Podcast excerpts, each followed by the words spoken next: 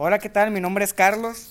Mi nombre es Satia. Y el día de hoy vamos a hablar acerca de algunos temas que nos involucran a todos, ¿no? Temas que, que todos debemos de conocer, que todos debemos de opinar y que todos formamos parte de esto. Así es, vamos a opinar eh, sobre estos temas como nosotros los hemos aplicado en nuestra vida y todo esto desde nuestro punto de vista.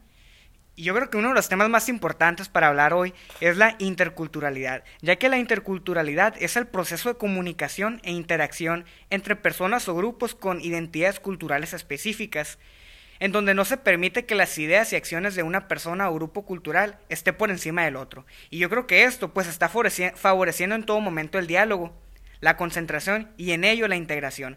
Yo creo que una de las cosas más importantes en la sociedad es esto, el, el que todos nos, sintamos íntegros, que todos podamos participar y que todos tengamos esta opinión y que esta opinión sea respetada. Claro que sí, pienso igual que tú y pues para todos llevar un respeto, pues vamos a hablar un poco sobre la discriminación que pues viene siendo eh, el no respetar a las demás personas, el juzgarlos, y, y pues hay que respetar diferentes puntos de vista, hay que respetar lo que la multiculturalidad, que es la existencia de varias culturas que conviven en un mismo espacio específico, geográfico, social. ¿Tú qué piensas, Carlos? Yo creo que sí que esta, en esta multiculturalidad es muy marcada la discriminación, ¿no? Porque ya ve, o sea, puesto en esta, en esta multiculturalidad, existen diferentes culturas, ¿no? Ya sean eh, religiosas, ya sean lingüísticas, ya sea racial, étnica o de género. Y yo creo que es muy común últimamente en estos, en estos tiempos, en estos últimos años, hemos visto que, hay, que ha existido, no se ha resaltado mucho eh, la equidad de género, ¿no?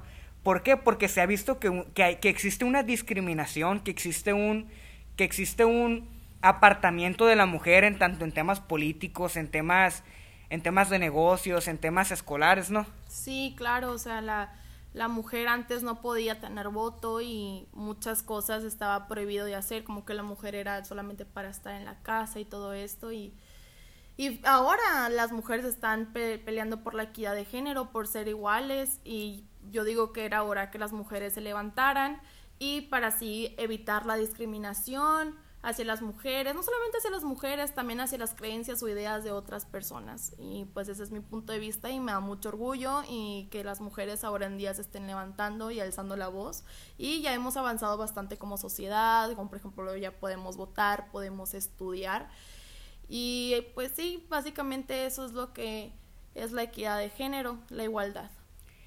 Y, y como lo dices tú, ¿no? en este momento, pues la mujer se no está, basando, no está basándose solamente en, adquirir derechos por encima de los demás, ¿no? Como dice el tema, que es la equidad de género, que busca unos derechos pues para todos, no tanto hombres como mujeres, que, que el tema es el género, ¿no? Y yo creo que entre esta misma, entre este mismo buscar estos mismos derechos, existe una discriminación hacia, e, hacia eso, ¿no? No solamente en, en no voy a dejar que las mujeres voten, sino que muchos de los hombres discriminan o han hecho comentarios inconscientes pues que están denigrándonos la lucha de las mujeres, ¿no? Como hemos visto. Claro, porque ahora acá en México es, es muy eh, común, normal el machismo, pero pues ahora como mujeres estamos buscando una equidad de género, no es ser mejor que los hombres, es solamente estar igual. Sabemos que igual los hombres y las mujeres no tienen la misma fuerza, nosotros lo sabemos, simplemente queremos la valoración, que nos reconozcan, que sepan que no solamente somos... Que tienen capacidades, ¿no? Claro, que, que también somos capaces y que entre estas mismas capacidades existen habilidades que muchos de los hombres no tenemos también. O sea, y haciendo el énfasis ¿no? en, el género, sí existen muchas cosas que, el, que la mujer no puede hacer, que el hombre sí puede, pero también existen otras en que la mujer puede hacerlas y las hace muy bien. Y el hombre, claro que puede participar, así como la mujer también puede participar en estas, en estas mismas tareas, ¿no? Por así decirlo.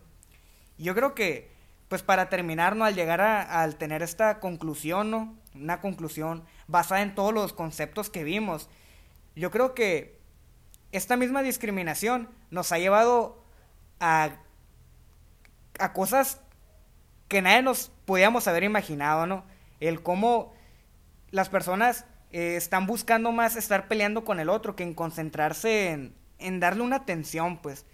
estamos dejando muy, muy de lado el, el escuchar, el aprender y el conocer a las demás personas, no solamente entre hombres y mujeres, ¿no? Claro, sí, pienso igual que tú, Carlos. Pues yo digo que ya con esto terminamos el podcast. Eh, me encantó haber opinado junto contigo, una persona de mente abierta y gracias. Muchas gracias a ti también, Satya, por haber, por haber participado en este podcast y pues esperamos seguirlo haciendo para, para poder expresar bien los temas vistos en la clase que llevamos juntos. Claro que sí, gracias. Gracias.